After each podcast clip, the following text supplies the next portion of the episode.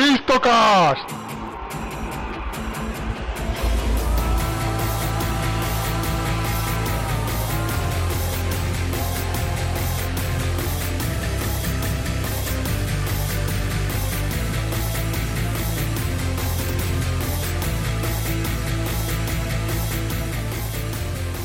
Esto es Istocast y esto no es Esparta ni tampoco Jamaica, tampoco es La Habana eh, o tampoco es la bahía de Rande ni Dunkerque, pero bueno, aquí vamos a hablar de todos esos tesoros que arribaban a esos puertos o salían de aquellos puertos y, que entre medias pues, pod- podían encontrarse con, con mil tipos de problemas. Eh, no hay más que ver los problemas que se encontró la fragata Nuestra Señora de las Mercedes, eh, que salió de Montevideo y, y no llegó a su destino en Cádiz.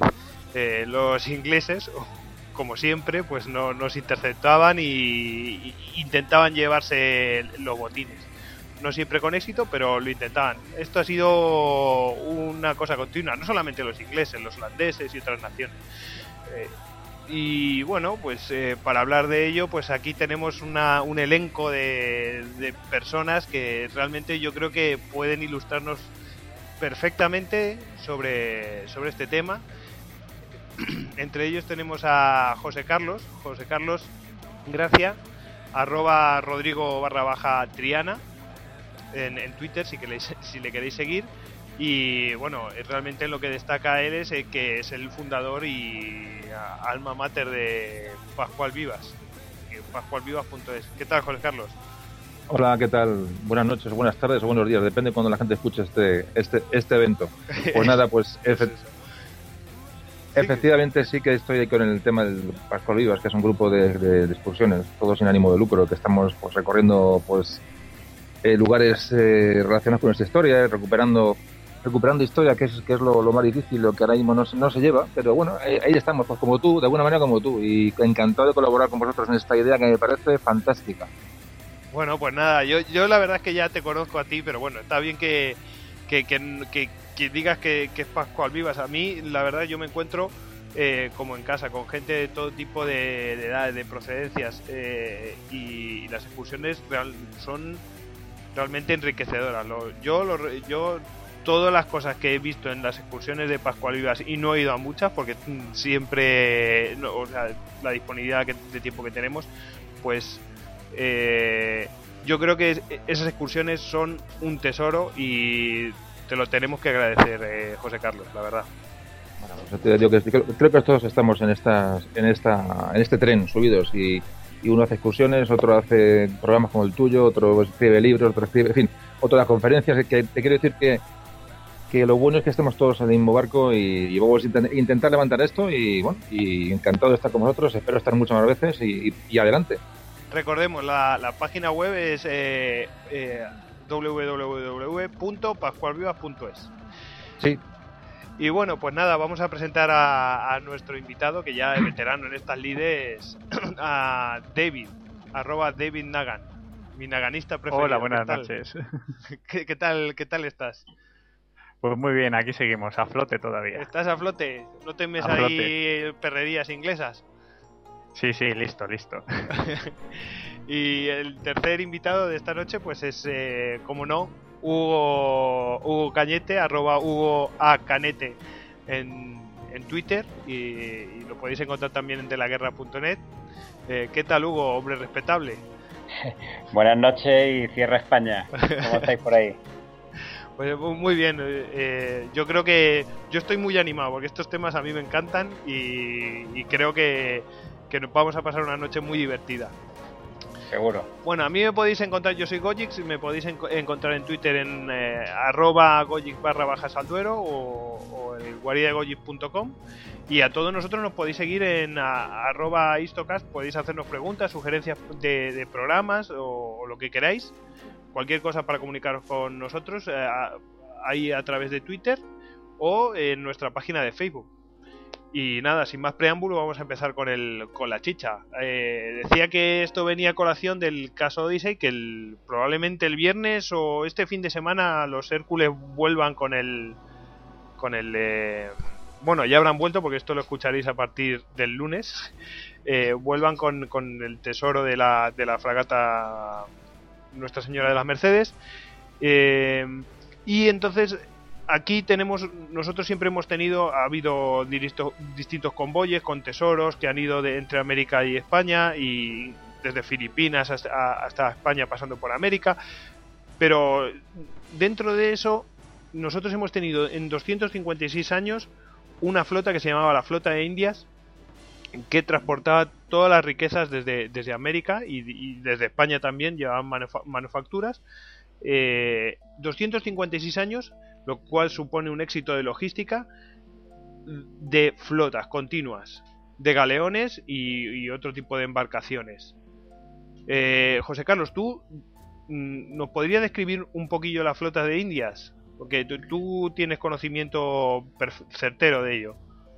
Sí, bueno, más o menos eh, lo importante es describir estas flotas como que son las que, ahora mismo, cara al tema que estamos hablando hoy, pues son las flotas que más oro se dejaron en los fondos, en los fondos marinos, ¿no? Y, y como tú bien decías, estuvieron cientos de años circulando entre, entre Europa y América, y luego también podemos hablar del galeón de Manila, que fue la conexión de estas flotas con la, con la, digamos, con Oriente, con, con Filipinas, y, efectivamente son flotas que nacen, nacen a partir de la necesidad de, dar una escolta y dar una, una, lógica a, digamos, a los viajes de, desde la península a América para, para llevar y traer eh, materias primas, eh, oro, plata, eso vino un poquito después.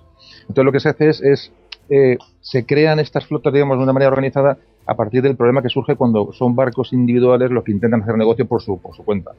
Entonces la corona española decide dar escolta y, y, dar salida en épocas de bonanza de bonanza climatológica y coger los vientos alisios y, eh, navegar con, con, tranquilidad eh, para que estas flotas salgan, salgan de, alguna manera protegidas, ¿no? Protegidas y con seguridad. Hubo un montón de bajas antes de la creación de las flotas, hubo muchas bajas de, de, material y hombres porque salían cada uno a su bola y, y aquello aquí era un auténtico desastre. Entonces lo que se hace es crear una flota de, que se llama Flota de Nueva España, o conocido como la Flota, y otra flota que se llama Flota de los Galeones.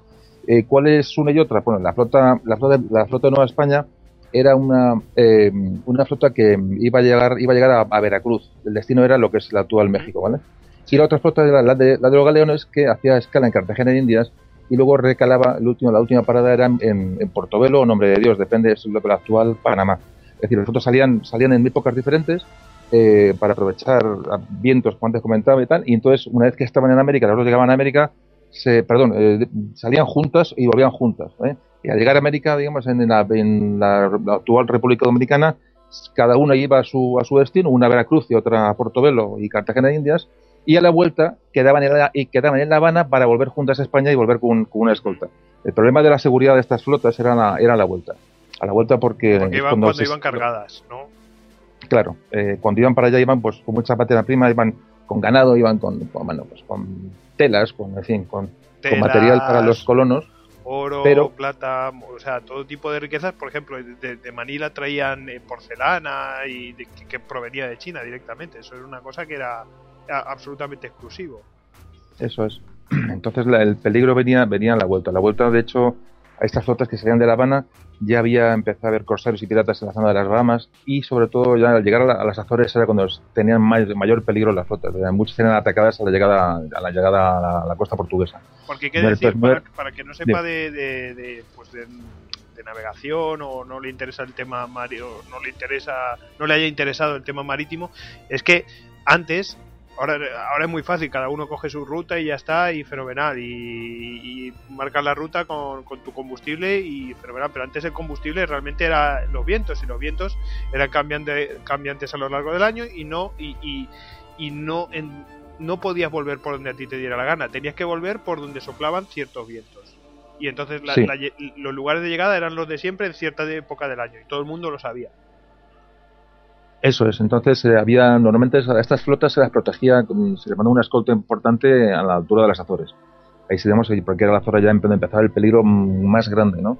Entonces, eh, bueno, pues luego regalaban luego en Sevilla, al principio, al principio de estas flotas iban a la casa de contratación, estaban en Sevilla, que era la razón de ir, de remontar el Guadalquivir y llegar a Sevilla era porque era un puerto mucho más, más protegido. La, era, era la, seguridad, ¿no? Con el tiempo, los barcos que, claro, al tener que navegar por, por vías fluviales, no podían tener un gran calado, y eran barcos, eran, entonces eh, lo que se necesita es barcos más grandes, y se va abandonando, eh, se abandona Sevilla en tanto en cuanto Cádiz empieza a crecer eh, como, como ciudad y como ciudad fortificada, porque entonces cuando empiezan las flotas a navegar, Cádiz es prácticamente un pueblo, ¿no? Cádiz empieza a crecer al, eso, pues al, calor de su, de su bahía protegida y cuando Cádiz se, fortifica, se, se fortifica, eh, Felipe V es cuando decide cambiar cambiar el, destino de las flotas de Sevilla a Cádiz. Y, antes de acabar me gusta nombrar el tema del galeón del galeón de Manila.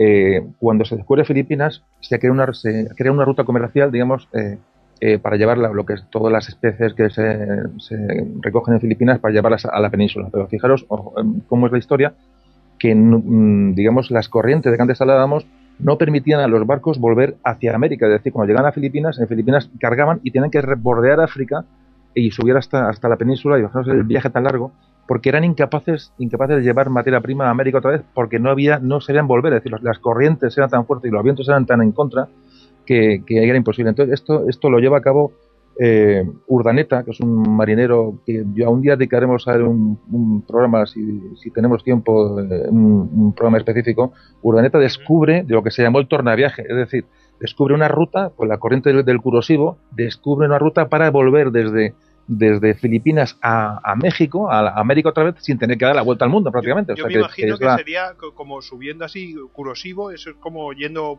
me suena japonés, subiendo hacia arriba y, y, luego bajando. Sí, eso es luego, remonta creo que era hasta el paralelo 40 y entonces ahí, ahí coge las corrientes famosas del curosivo que, las, que le empujan otra vez hasta América. Ese, ese, ese descubrimiento, que fue un secreto de Estado en España para no, porque, vamos, digamos, uno de, los grandes descubrimientos geográficos de esa corriente, y se estado utilizando hasta hace nada, esa corriente se ha estado utilizando en la, en la navegación comercial hasta, hasta nuestros días. O sea, que es que un personaje importantísimo en la historia del comercio y la historia naval española. Eh, eh, Urdaneta. Pero bueno, ya hablaremos de él más adelante. Sí, anda que no tenemos marinos para hablar, madre mía. Eh, pues nada, y eh, hay que decir también que de, la, de esta flota de, Indias, realmente siete fueron, yo diría, destruidas, sí, destruidas o neutralizadas. Tres de ellas fueron por huracanes, en 1622, en 1715 y en 1700 33. Una de ellas es proviene el galeón ese famoso de Nuestra Señora de um, Atocha. Ah, eso, de, Atocha. De Atocha. Eh, con un tesoro fabuloso. Que por cierto, también rescataron el tesoro. Qué casualidad. Y otros cuatro por, por ataques. Eh, la más grave, el ataque más grave fue el de la, la bahía de Matanzas, en el cual pues prácticamente se hicieron con toda la flota indias. Bueno, era la mitad de... Tenían que reunirse, como ha dicho José Carlos antes, en La Habana y se dio el aviso, pero mm, a una de las flotas que tenía que llegar a La Habana, eh, una de ellas no, no recibió ese aviso y fue interceptada. Entonces, esa Peter Hain eh, se hizo prácticamente con toda la flota. El, comandante, que, a ver, eh, Juan de Benavides, que era sobrino nieto de Álvaro de Bazán, eh, pues no supo defender, realmente se, se rindió, no, no, plantó cara a la flota holandesa y bueno, los holandeses se, digamos que se forraron estuvieron ocho meses pagando los gastos de su flota gracias al botín conseguido. Y imaginaos, estábamos en esa época en guerra contra Holanda, eh, porque se estaba intentando independizar, y la cantidad de muertos que eso causó en, en Flandes. Eso fue un desastre total, claro. Al tipo, a Juan de Benavides, lo decapitaron, hizo facto. Y em, esa es la famosa batalla de, de la bahía de Matanzas. Pero luego también tenemos el, caso de, de la batalla de... Bueno, no sé si os suena un tal Cromwell que decapitó a su rey. Pues ese, pues mientras estuvo la, se, convirtió Inglaterra en una república y eh, estuvo en ese periodo, ¿qué hicieron? Dijeron, bueno, ¿cómo van a ser nuestras relaciones con España?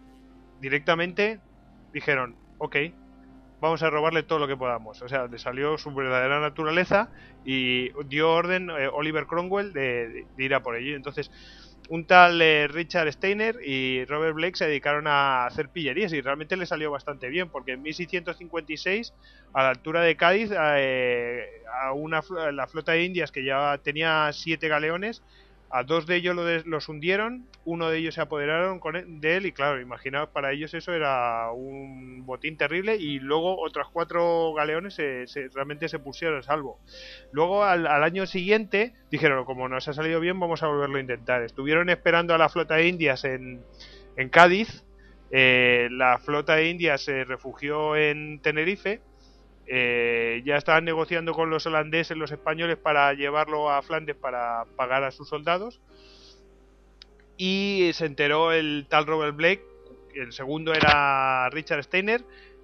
Se enteraron y directamente fueron a Tenerife y se metieron en el puerto directamente, eh, se metieron dentro del puerto eh, estaba fortificado, pero ellos se metieron así muy audazmente y intentaron eh, pues hacerse con, el, con, la carga que tenían los, galeones. ¿Qué pasó? Pues que aparte de la carga se había, se había descargado porque ya se sabía que este tipo estaba esperando y, y la otra, bueno, no pudieron hacerse con los galeones y lo porque los españoles lógicamente los incendiaron antes de que se lo queden los otros pues los incendiamos los incendiaron y ya cuando los holandeses vieron que no se iban a llevar nada pues intentaron salir y sufriendo grandes bajas y tuvieron que remolcar uno de los barcos e incluso tuvieron suerte porque el viento cambió y, lo, y empezó a sacarles de puerto.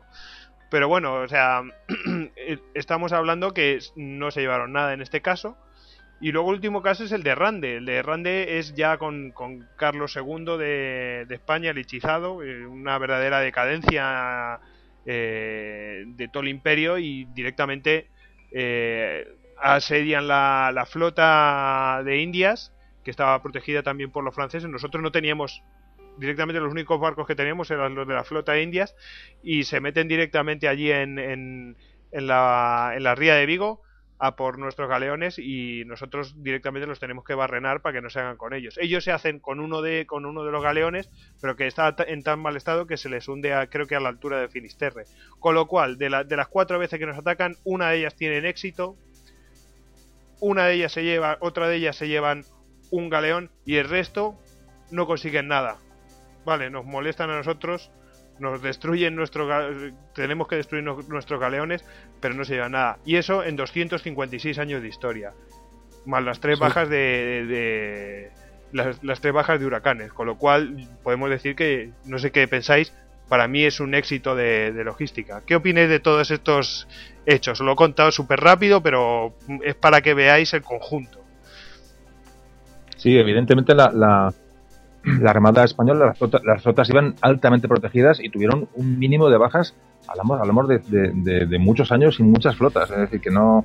Yo quería, cuando estás hablando de Holanda, y, ya os dejo seguir a los, a los, a los compañeros, hablamos de Holanda, eh, es, es uno de los, de los países que más ha fomentado nuestra leyenda negra y más nos ha atacado. Evidentemente, ahí hay un trasfondo con, las, con, Flandes y con esa, esa vieja rivalidad, pero las, las escuadras holandesas, y ya no hablo de la batalla de las dunas famosa, eh, nos ha hecho mucho daño, nos ha atacado mucho y han sido, junto con los británicos, evidentemente, el, azote. Y de hecho, cuando su obsesión era conseguir conseguir puntos estratégicos en América, como consiguieron los holandeses y los ingleses, pequeñas islas, pequeños pequeños mm, pequeños trozos de tierra de los de los que de los que poder partir y, anclar sus flotas para atacarnos. Es decir, los holandeses han sido siempre han sido siempre nuestros enemigos mayores y luego mm, quiero remarcarlo, aunque no es el tema de hoy, han sido siempre los que han fomentado más que nadie la leyenda negra. Eh, casi toda la leyenda negra que, que tenemos en el mundo nace nace de plumas de plumas holandesas. Es una cosa que quería que quería remarcar. Sí, sin duda. Que, eh, Desde la final del Mundial. Y eso. Hugo, ¿qué, puedes decir de todas estas eh, batallas? Eh, tú estabas muy interesado por la, de Tenerife, de 1657, la de Blake. sí, porque em, realmente, la, como tú has dicho antes, le cogieron el gustillo a esperar en, la, en la boca, en Cádiz, a que llegaran las flotas. Y por eso, de hecho, esta se, dirige a Tenerife precisamente para evitar a la flota anglo, anglo, eh, holandesa que lo estaba esperando. el, el, el, movimiento fue bastante audaz el de meterse dentro del puerto, porque si no llegan a tener al atardecer viento favorable, no hubieran salido del, de, del puerto de Tenerife, que tenía forma de media luna, y no sabemos qué hubiera pasado. Además estaba muy fortificado. Yo le, le, he llegado sí. a leer que había 10.000 soldados y tenían eh, cientos de cañones. O sea, literalmente... Sí, y había, había dos fuertes, cada uno en la punta del, del puerto, que al principio, cuando se interna la flota, no disparan por miedo a darle a la flota propia, claro. que la tenían amarrada a borda contra borda, con los galeones vacíos, evidentemente. Pero galeones había pocos, casi todos eran barcos de carga. Uh -huh. y, y, precisamente los castillos no tiran a la flota porque en medio estaba la, estaba la flota española. Una vez que la flota española la prenden eh, con fuego, pues ya es cuando empiezan los castillos a disparar de verdad y cuando empiezan a, a causar daño a la flota inglesa, que les causaron bastantes daños. Sí, sí. Pero fijaos cómo, cómo es la a mí a mí lo que me ha sorprendido es esos dos años, esos dos años 1656 y 1657 durante la República Inglesa, que es como si no tuvieran eh, al rey que, que, que, bueno, el rey inglés pues defiende sus intereses, pero como que tenían modales, ¿no? Como que que lo hacían de otra manera, ¿no? Esta gente en cuanto se hizo con el poder, así como gente como más plebeya, directamente fueron a, hacer hacernos perreí, perrerías. Podemos decir, además podemos decir que es que siempre se les llama perros ingleses porque se, se, se dedicaban a, a, ver lo que a nosotros se nos caía al suelo, pues a ellos a rapiñarlo. Sí, pero fíjate, fíjate que, que es curioso, no sé si será casualidad, yo sospecho que, que no, que, que, es precisamente durante dos años lo, los dos años consecutivos donde España es más débil de todo el siglo. Sí. Que es justo cuando se produce la batalla de, de las dunas, creo que es, la de sí. las dunas o la de Lens. La de las la dunas, de creo dunas. que es, ¿no? Sí, sí, creo que es la de las dunas. Sí, las dunas. Y que es justo cuando está Cataluña todavía eh, revuelta, cuando Portugal acaba de ser secesionado y no se logra recuperar. O sea, es un momento de debilidad extrema y, y supongo que eso tendría algo que ver en que las flotas en ese momento fueran tan débiles. Y fijaos el detalle también en, eh, en la batalla de las dunas, los ingleses eran favorables a nosotros. O sea, que esto estaba continuamente cambiando de, de, bando todo el mundo, dándose vueltas y al que, al que más interesaba. Y nosotros en una posición de debilidad buscábamos cualquier tipo de aliado. Por muy... Es que, bueno, Inglaterra, de, Inglaterra es que como tenía una guerra civil encima, pues había dos bandos. Estaban los, los realistas y los, y los, cabezas redondas, que eran los de Cromwell. y, y los, ambos bandos pues se van aliando pues con, con el que les interesa en cada momento. Uh -huh. eh, David, tú tenías otro, otro, otra eh, anécdota. Sí, una, una, una, pequeña anécdota. Buena anécdota. Una pequeña anécdota que, que, recuerdo que leí en un libro, un libro que me dio mucha rabia, porque claro, hablaba de piratas. Pero vamos y es a que cualquier libro de piratas da mucha rabia. Quiero, quiero dejar una cosa clara. Aquí no hablamos de piratas, aquí hablamos de naciones con sus banderas que van a, a hacer, a hacer negocio. Porque es que, por ejemplo, el señor eh, Peter Hain, la compañía de holandesa, eh, porque eso era una empresa directamente, repartió dividendos de un 50% después de capturar nuestra. O sea, realmente no es que fueran piratas, eran realmente empresas y, y, y eran los estados las que las mandaban allí a hacer. Piratas es otra cosa, esto ya es directamente eh, algo institucional. Pues el libro que yo leí se llamaba Piratas y Bucaneros y venían todos estos. bueno, sí, pues, es que, es que bajo, perdón, bajo, el nombre de la Compañía de las Indias Occidentales, que suena, suena bien bonito, ¿eh? Compañía de Indias Occidentales, de la compañía holandesa famosa, esta, esta compañía con este nombre tan, tan rimbombante eh, arropaba bajo su, su, manto a todo tipo de piratas bucaneros y de todo. O sea, les daba igual el, la procedencia de, de, tesoros y de, y de, y de materiales. Así que, bueno, tienen, tienen mucho, mucho que callar los holandeses. Yo que soy muy anti-holandés en cuanto a. No anti-holandés, una tontería. En cuanto a que nos han hecho mucho daño, mucho más que, la, que los, los británicos, muchísimo más. Lo, Por eso me gusta ponerse en su sitio cada vez que tengo, que tengo ocasión. Lo estamos notando, José Carlos. Lo estamos notando. Pues. Eh, eh, eh, es distinto, pero este aquí había un, un, un, un eh, digamos, tenían apadrinado, la reina de Inglaterra tenía apadrinado al señor eh, Francis Drake, Sir Francis Drake, para los ingleses. Exacto, de quién eh, voy a hablar. Claro, ¿Qué, qué, qué hacía este tipo? ¿Qué le pasó en este caso? Bueno, vamos a hablar de la primera época de Drake, que era cuando era ese gran, ese gran hombre de Inglaterra que se dedicaba a asaltar el comercio uh -huh. en el nombre de la reina, que ellos decían, no, es, es nuestro corsario. Sí. Bueno, como eran los primeros tiempos de la colonización americana, pues tampoco están muy bien organizadas las flotas y, y entonces, pues se dedicaba a hacer incursiones en el Caribe y a capturar todo tipo de barcos. Bueno, entonces, eh, uno de los, de los, bueno, una de las pequeñas flotas que capturó en, en las costas de América, pues le ordenaron mandarla hacia los Países Bajos, concretamente al puerto de, de Calais, que tenían los ingleses en su poder para pagar a los soldados que en ese momento se encontraban allí, pues luchando contra los españoles. ¿Qué mejor manera? Le robo a los españoles para pagar a los soldados que van a luchar contra ellos. Entonces mandó, mandó la flota al puerto de Calais con la mala suerte de que el puerto de Calais, como en esa época las noticias no corrían muy deprisa, había sido capturado por los españoles. Entonces, cuando llegó los, los barcos con el oro, volvieron a caer en manos españolas. Esto es el caso de quien ríe el último ríe mejor. Sí, eso parece que no, pero también le ocurrió, o sea, no es similar, pero que las cosas se le dan la vuelta cuando menos se lo espera y sale el tío. Si Francis Drake lo hizo varias, bastantes veces, salió con el rabo entre las piernas.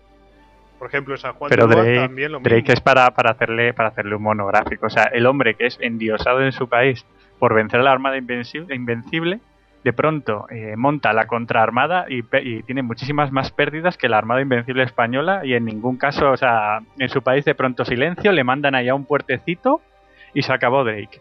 Bueno, pues esos son los héroes ingleses. Exactamente. Ay, qué bien. Hombre, es que aquí se reparte ingleses y holandeses. Es que Drake era casi más bien un, un, guerrillero. Drake tuvo la inmensa suerte de colarse en el Pacífico, que era un lago español, donde prácticamente no tuvo oposición y saqueó a, gusto, pero porque es que allí no había nadie. Claro. y, precediéndole, precediéndole ese, ese prestigio es cuando lo ponen a, a mandar la flota contra la Gran Armada y, y luego cuando de verdad le dan una empresa importante, pues acaba primero en Vigo o en La Coruña y luego en Lisboa, pues prácticamente destrozado, porque como dice David, efectivamente fue un, descalabro mayor que el de la Armada Invencible. Y recordemos cómo terminó sus días. Vagando por Centroamérica como alma en pena y enfermo. O sea, le, pudo, realmente el tío no, no midió realmente la dimensión que había. Bueno, fue audaz, ha pasado la historia. Hay un paso, yo a mí no me gusta llamarlo así, el paso de el paso de Drake. A mí me gusta llamarle el Cabo de Hornos como se le ha llamado de toda la vida y ya está. Eh, vamos a ver, y luego ha habido, ha habido más, ha habido más combates, más saqueos de, tesoros, no tanto con la flota de indias, que ya hemos dicho que realmente fue un éxito a pesar de, todo ello, porque parece que estaban todo el día saqueándonos. No, estaban todo el día intentando saquearnos. Otra cosa que lo consiguieran. Pero después tenemos ya cuando la flota de India ya o estaba muy decaída o, o a punto de desaparecer, tenemos otros combates, por ejemplo, tenemos el combate del glorioso Hugo, ¿no? Eh, sí, eh, sí, sí, el combate del glorioso ya este, este, es un poco posterior, este de la época dorada de las novelas de pirata, del Capitán Singleton y la Isla del Tesoro. Sí. Y, toda esta época, porque la carrera, que se le llama la carrera del glorioso, pues fue en 1747, eh, en el contexto de la Guerra del Asiento, llamada también Guerra de la Oreja de Jenkins. De la cual hablaremos un día. De la, exactamente, de la cual esperar, esperamos hablar algún día. Y eh, pues nada, era un navío de línea español que llevaba dentro un tesoro, llevaba a bordo un tesoro que lo traía de América. Y es curioso porque sostiene una serie de combates, ahora lo, veremos.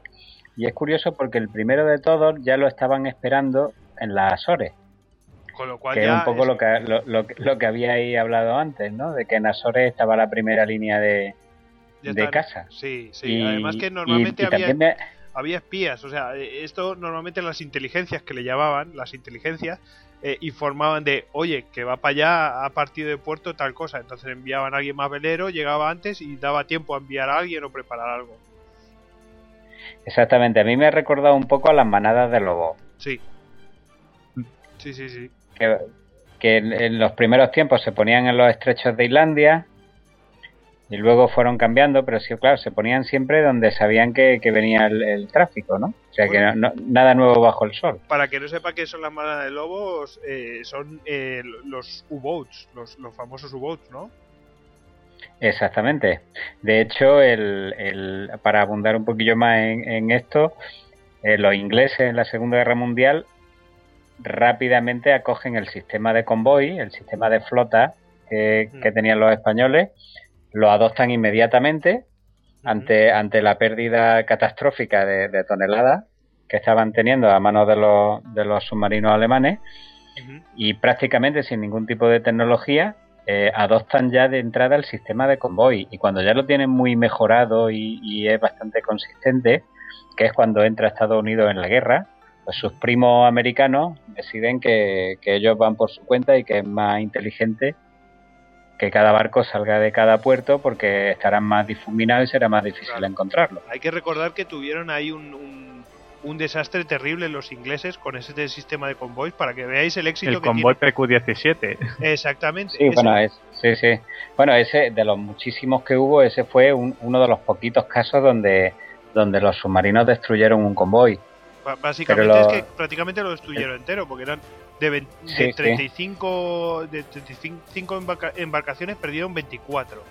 Sí, sí, pero vamos, pero el sistema de convoy fue muy, muy eficaz. Lo que estaba comentando, que los americanos dijeron que ellos no tenían por qué seguir ese sistema, que ellos harían el suyo, y empezaron a mandar a sus barcos tranquilamente, cada uno de su puerto, y, entonces los alemanes lo que hicieron fue, aprovechando el tipo 9 de submarino, aunque nos estamos desviando un poquillo del tema, el tipo 9, que era un, tipo más grande y más y oceánico que del tipo 7, pues lo que hacen es adelantar las manadas de lobos a las costas americanas. Sí. Y, y, fue el tiempo que le llamaron los segundos tiempos felices, porque hundían barcos por un tubo. Hasta que ya los americanos entran por el, en, eh, empiezan a hacer caso al consejo de los ingleses y es cuando ya se forman los grandes sistemas de convoy como el PQ-17. Bueno, esto venía al, al, caso de, que el, primer combate en la Azores. A poner un poquito en, eh, para introducir un poquito al Glorioso, diremos que el Glorioso eh, era un navío de línea de la Armada Española de 70 cañones, o sea, una cosa, vosotros que entendéis, Goyo, tú me dirás. 70 cañones, digamos que es el estándar, ¿no? el navío de línea estándar. un navío de, dos, puentes, ¿no? Exactamente, un navío de puentes, pero bien, bien armado. A partir de 80 ya empieza a ser una cosa considerable, peligrosa de verdad. Pues el Glorioso era de 70 cañones, votado en La Habana en 1740 y estaba al mando del capitán Pedro Mesía de la Cerda. Y este barco traía de, América 4 millones de pesos en plata en sus sentinas. Así que, como decíamos, a su paso por las Azores, eh, en un banco de niebla, de repente, eh, desde el glorioso se, se avista una formación inglesa. No saben exactamente eh, a qué se están enfrentando hasta que se disipa la niebla y entonces ven a, unos 10 buques ingleses, de los cuales tres son de guerra. Teníamos al navío de línea el, Warwick de 60 cañones, la fragata Lark de 40 y un bergantín de 20. este, este tipo de, unidades navales no los vamos a volver a encontrar, con lo cual yo supongo que tendría su razonamiento táctico, porque estamos viendo que hay un barco de línea, un buque de línea más pesado, un buque mediano y después un bergantín que es un buque ligero. Y entonces pues se traba el primer combate. Lo que hacen los ingleses es que mandan por delante al bergantín, que es más rápido, aprovechando que un navío eh, pues, pues maniobra de manera más lenta, y entonces mandan al bergantín para que intente ponerse a la popa del glorioso y desde ahí barrerle las cubiertas, que era la, técnica más sencilla para, para, poder rendir un barco, porque al meterle una andanada por la popa, la, bala, la, bala, barría toda la sentina de proa a popa. Sí. causando el, mayor daño posible. Entonces la gente del Glorioso rápidamente traslada cuatro cañones de 18 y 24 libros a la popa y eh, eh, repelen al bergantín. Oye, que mover cuatro cañones así... Sí, no se, no se hace en un momento. No, no, no, cuatro cañones que pesaban sus toneladas. Sí, sí. Así con brazos. Exactamente. Continúa, Así que el, jefe de, la flotilla inglesa, que era el comodoro Cruikshanks, eh, al ver que el bergantín es repelido, pues mientras, mientras presta al Warwick y, lo pone en la senda, manda por delante a la fragata al, encuentro del glorioso. Eh, con la esperanza de ganar tiempo, eh, como hemos dicho, para ver si puede ponerse en la línea. Y el encuentro pues es desastroso para la fragata que tiene que retirarse esa noche con, graves daños en el casco y en el aparejo debido a la andanada del glorioso. A las 2 de la mañana el Warwick por fin consigue ponerse en línea con el navío español y después de una hora de, cañoneo, una, una, andanada del glorioso le, derriba el mástil principal, lo dejan sin aparejo y, al garete, que se llama. Sí, eso, vamos, es prácticamente lo, de lo peor que te podía ocurrir ahí, además de que te, barrieran por la popa. Porque es que te quedas te queda de isla flotante. Sí, porque cuando caía el palo mayor, básicamente es que además de que te quedabas sin, sin velamen, probablemente destruía otro palo y además mm, causaba terribles bajas dentro del, del barco y además mm, muchísimos eh, daños dentro de, la propia embarcación. Y maniobrabilidad cero. Sí, sí, y además cuando ocurría eso lo que tenían que hacer era rápidamente cortar, como amputar un brazo, ¿no? Este brazo ya no me sirve, me está gangrenando.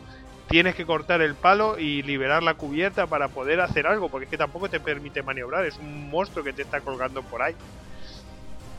Exactamente. Pues ante, ante esta perspectiva, imaginaros el, el bergantín eh, quitado de en medio, la fragata gravemente dañada y el Warwick con el, con el, con el aparejo en el agua, pues em, prácticamente la flota la tenía perdida, el, el buque español. Sí. Pero Mesía, eh, prudente el hombre, porque evidentemente tenía una misión. Sí, y básicamente estos tres que hacen aquí esperando. Claro, eh, él llevaba un cargamento y tenía que llevarlo a puerto. Y entonces pues decide retirarse. No vaya a ser que perdiera allí tiempo rematando al buque inglés y de repente apareciera alguna otra unidad, ¿no? Así que tras este primer eh, combate a la altura de las Azores, de, la, de las Azores, él pues sigue su camino hacia España y va reparando pues algunos de los daños que le ha producido. Sí, daños pero que se ha cargado tres barcos. O sea, uno contra tres que se los ha pasado por la piedra. Exactamente. Continúa Hugo.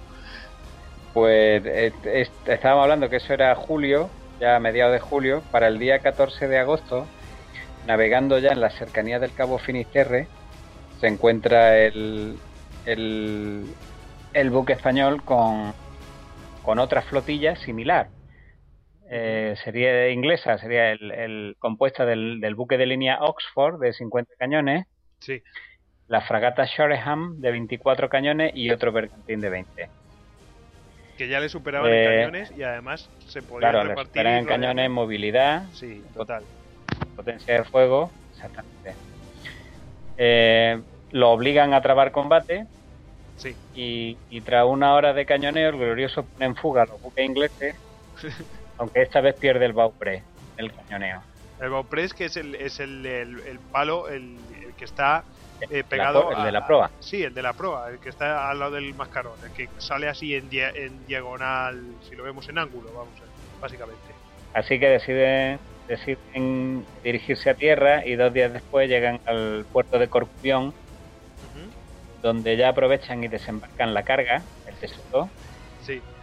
Y se hacen unas reparaciones mínimas para mantener la navegabilidad, la navegabilidad del buque y así poder llegar a Cádiz. Ajá. Así que el, capitán Mesías eh, decide poner rumbo al Ferrol, pero las condiciones de la mar lo obligan a cambiar de planes y finalmente ya sí que opta por irse a Cádiz. En este, en este camino a Cádiz ocurre el tercer combate, ya el 17 de octubre, han pasado unos meses, y frente a la costa sur de Portugal se encuentra con un grupo de cinco fragatas corsarias, inglesas también, que, que, llevaban el apodo de la familia real, porque cada fragata llevaba el nombre de un miembro de la familia real. Entonces esta, esta unidad naval era apodada la, familia real. Primero de todo se le acerca a la primera fragata llamada King George y tras un, un, breve intercambio de disparos, de disparos queda fuera de combate. Poco después consiguen acercarse, seguir acercándose el resto de la fragata y entablan un combate con el navío español. Eh, estamos en, todo este fregado cuando de repente, y para más INRI, aparece por, eh, por, la línea de horizonte otro buque de línea inglés, esta vez el Dartmouth, sí. de 50 cañones. Goyo, que 50 cañones los, ingleses ya lo consideraban buque de línea, ¿verdad? No, no, eso es un, es un buque de un navío de línea. Sí, sí, sí, sí. Una fragata hasta 40 cañones y ya a partir de ahí ya es un buque, de, o sea, es un navío de línea. Sí, sí, sí. Es que creía haber leído que los españoles y los franceses los catalogaban a partir de 60 cañones, pero no, no lo tenía claro. Bueno, pero un... Vamos a ver. No, digo, los ingleses, los ingleses sí ya los catalogaban con 50 cañones como navíos de línea. Sí. Y los españoles y los franceses creo que era a partir de 60. Pero sí, puede ser, puede, ser, pero vamos, eh, que mándame un francés de 50 cañones y mándame un inglés de 50 cañones. Eh. Ah, lo, importante es la construcción también, la robustez que tenían y todo eso. Las fragatas se supone que no podían aguantar lo que lo que aguantaba un navío de línea. Pero bueno, que sí, que 50 cañones son 50 cañones, los reciba quien los reciba. Sí, sí. Por cierto, que, que, que, ahora que has dicho lo de mándame un francés o un inglés, eh, todavía en este tiempo, en 1747, eh, los barcos españoles y los ingleses se, enfrentaban en igualdad de condiciones. Luego, de 30 o 40 años después, ya no lo hicieron así, porque eh, también era un secreto de Estado, pero no sé si sabéis que los ingleses forraban los cascos de los, de los barcos con bronce. Sí, con cobre. Sí, sí, con, cobre. Los hacía más rápido. Con cobre. Los hacía rapidísimo a la hora de maniobrar y los españoles, ni los españoles ni los franceses eran nunca capaces en los combates de maniobrar tan rápido como los ingleses y era porque les forraban el casco. Pero creo que en Trafalgar ya, ya en la época de Trafalgar se sabía, pero lo que pasa es que era carísimo hacer eso, era realmente caro, era una inversión tremenda. Lo que pasa es que ya en Trafalgar ya no estamos metiendo en historias, pero en Trafalgar los ingleses tenían una ventaja que es que ellos ya están en plena revolución industrial y eso lo hacían como churros y nosotros seguíamos así casi con gremios. Claro, claro. Sí, no, bueno, pues estamos, estamos enfrascados en el, en el combate con, la familia real, las cuatro fragatas que habían quedado operativas y de repente el, galante Dartmouth que aparece por la línea de horizonte le busca le busca la línea de combate al glorioso y empieza a descargarle el fuego, pero con tan mala suerte que la primera andanada del buque español le hace blanco la Santa Bárbara. bueno, bueno, a mí me da miedo hasta reírme, pero madre mía. no, voló por los aires, el, el, el Dartmouth voló por los aires y no, vamos, no quedó vivo nadie, creo que se salvaron 10 o 12 hombres. Así que la familia real se retira prudentemente. Dijeron, yo no quiero vivir lo mismo. Tras el tercer combate, sigue el glorioso, ya más bien renqueando que otra cosa hacia, hacia Cádiz. Sí. Y el 18 de octubre, eh, aparece otro navío de línea. Vamos, yo creo que los ingleses debían tener la flota, en, como habéis dicho antes, como los, sitios de paso y los vientos son los que son. Pues al día siguiente aparece otro navío de línea, pero esta vez ya de 80 cañones. Sí. El Russell, que se une a las fragatas perseguidoras y, otra vez vuelven a echar al glorioso, lo rodean, vuelven a cañonearlo, todo a la vez. Y, eh, y durante todo ese día y esa noche el glorioso logra defenderse pero ya en la mañana del día 19 había sufrido tantos daños y, eh, y se habían quedado ya prácticamente sin, sin munición ni pólvora y con la, con, la con la marinería prácticamente extenuada, pues el capitán Mesía, considerando imposible seguir la defensa, pues ya finalmente rinde la nave. Sí. Después de estos cuatro combates y de la nave rendida con una Santa Bárbara volada de un, de buque de línea inglés, unos cuantos fuera de combate, etcétera, los ingleses deciden remorcar lo que queda del glorioso y es trasladado a Lisboa, donde una inspección pues descarta que eso pueda entrar en el catálogo de la Marina Real Británica debido al castigo que, había sufrido a lo largo de los cuatro combates. Entonces, Pero continúa a flote. Claro, los ingleses tenían la esperanza porque vieron lo que había hecho de hecho hay un grabado, hay un grabado del glorioso, lo tengo por ahí, si queréis lo subimos luego a, la web. Sí, por favor. Donde, donde, donde viene el, glorioso después del combate, ya prácticamente sin palos, sin nada, absolutamente destrozado. Sí. Y el, el, el capitán Mesía y la tripulación fueron conducidos a Londres, se les trató con mucho respeto y admiración eh, el Comodoro Cruikshanks, que fue el, del primer encuentro, el del primer combate en las Azores, tuvo que enfrentarse a un consejo de guerra y fue expulsado de la Marina Real. y vamos, sí, los ingleses no se andaban con chiquita, ¿eh? No, hay, que decir, ¿eh? Hugo, hay, que, hay que decir, eh, Beto, hay un puto de cuña en que, que cuando hablas de que se rinde un, al hablar de que se rinde un navío cualquiera de esta época, y los españoles más porque tienen fama de, aguantar, cuando un capitán de un navío lo rendía, es que estaba al borde del. Vamos a ver, tenía que tener un número de, bajas a superior al 50%. O sea, tener, o sea, no se podía rendir así como. Cuando se rendía es que estaban absolutamente destrozados. Es decir, no es una rendición, dice, me rindo, que me van a. No, no, no. O sea, además estaban obligados a hacerlo porque si luego sufrieron un consejo de guerra, así como si como ahora comentabas que el, almirante inglés también sufrió un consejo de guerra por, por ser un inútil. Es decir, has, desperdiciado medios, no has conseguido tu objetivo y esta gente constantemente pasaban de lo, de lo más alto a lo más bajo. Es decir, no, no se les admitía ni una. Puede ser un héroe de guerra que como, como metiera la gamba, esta gente pasaban luego a un segundo plano y a veces a veces pasaban a, ser, a ser absolutamente destituidos de, todo de todo cargo. Es, es un tema también importante. Sí, porque el almirantazgo inglés no, no permitía no permitía una, eran viejos lobos de mar y se sabían todas y sabían lo que pasaba en cada sit, en cada cosa. O sea, eran realmente un consejo de expertos. Eso, me eso, sí, no, que eh, me estaba recordando lo que decía José Carlos un poco a lo que hablamos en el primer programa de Nelson, que mejor que murió en Trafalgar y que todo salió bien, porque con la maniobra que, proyectó, si le llega a salir mal, pues seguramente lo hubieran colgado de Trafalgar Square. Probablemente, probablemente. Si, si realmente no se hubiera, no, no hubieran cortado la línea y tal, eh, o, hubiéramos tenido nosotros un comandante a la altura, eh, lo digo por Villeneuve, eh, realmente lo hubieran colgado, lo tendrían colgado así, desde, la columna, ¿no? En vez de estar arriba, lo tendrían colgado. bueno, yo quería añadir que, en esta época, o sea, para que haces una idea, un barco era una fortaleza sobre el mar, o sea, realmente los barcos era aguantar, aguantar y cañonear hasta que perdía el último cañón. O sea, no es el tipo de combate naval que, entendemos ahora.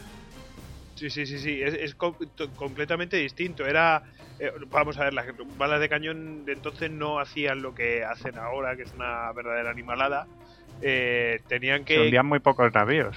Sí, muy, muy poquito, muy poquito. Salvo que ocurriera algo así como un tiro a la Santa Bárbara o algo eso, que, era un, tiro de suerte y todo eso. Eh, era muy difícil hundir un cañón. Pero hay que hacerse una idea, poneros en la situación de un fuerte. Un fuerte podía tener 10 cañones en uno de sus laterales, ¿no? Como mucho. Pero te venía, por ejemplo, un Santísima Trinidad, que fue el más artillado de, el navío más artillado de su época, y en una sola banda, ¿cuántos podía cuántos cañones podía tener? Podía tener 70 cañones, 70 cañones, siete veces más que un fuerte. Eh, eh, es decir, eh, vamos a ver, te pasa, vale, ok, el, el barco no tiene tanta resistencia, pero es que te pasa una sucesión de barcos y a ver quién es el guapo que asoma la cabeza en el fuerte. Y un navío, un navío tenía más, más artillería que cualquier ejército de la época. O sea, un ejército que en la guerra de sucesión austriaca o española tenía mucha menos artillería que, un solo navío. No nos, podemos, no nos podemos imaginar lo que era una batalla naval. Yo creo que eh, se han oído crónicas, se han leído crónicas de, de, batallas y tal, y aquello tenía que ser espantoso, o sea, espantoso, porque además no tienes posibilidad de retroceder, o sea, ahí era uno uno contra otro hasta que hasta que uno se hundía o otro se hundía. Sí, sí, y, todo lleno así de, ese humo, no se veía nada por ningún lado. Y la lluvia de las sillas. Las sillas, sí. Mm. E, eso está muy bien reflejado en, en eh, la película esta de Russell Crowe. ahora mismo no me acuerdo cómo se llama. ¿Cómo Master and Commander. Master and Commander. Master and Commander. Ahí está muy bien reflejado cómo era el tema de los combates que duraban horas porque se tenían que perseguir para alcanzarse y todo eso, y cómo se iban ganando terreno, y, y, el tema de las astillas y los cañonazos y cómo pillar por sorpresa y todo eso está fenomenalmente reflejado. Una gran, una gran película y, y, además lo raro es que no tomaran como malos a los españoles, cogieron un francés. Eso es un milagro. un milagro. ¿Cierto? La verdad es que sí. Era americana. La, la música, sin embargo, sí es el rondo madrileño. ¿no? Sí, sí, de Boquedini, ¿verdad? Eh, el paseo nocturno por Madrid, ¿no? Eh, en una noche por Madrid o algo así se llama. Sí, sí. Qué maravilla de película.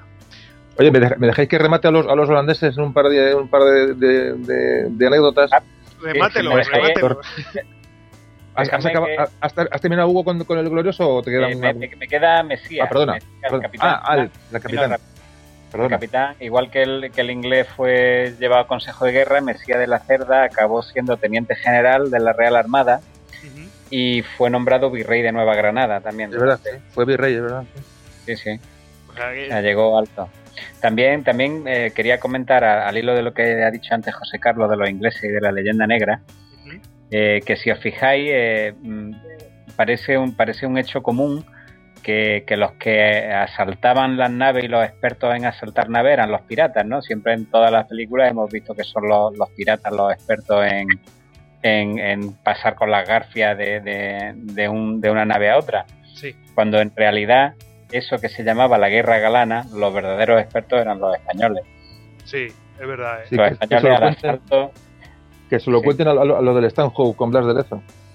Se agarraron ahí, por ejemplo, hay que multitud de casos. Además nos temían, o sea, evitaban el bueno, nos temían como, como, como la peste. En cuanto se acercaba un navío español a banda, banda con banda, decían, ya está, están, vamos, vamos dos. Exactamente, la guerra galana. Se aprendieron con los cañonazos los ingleses.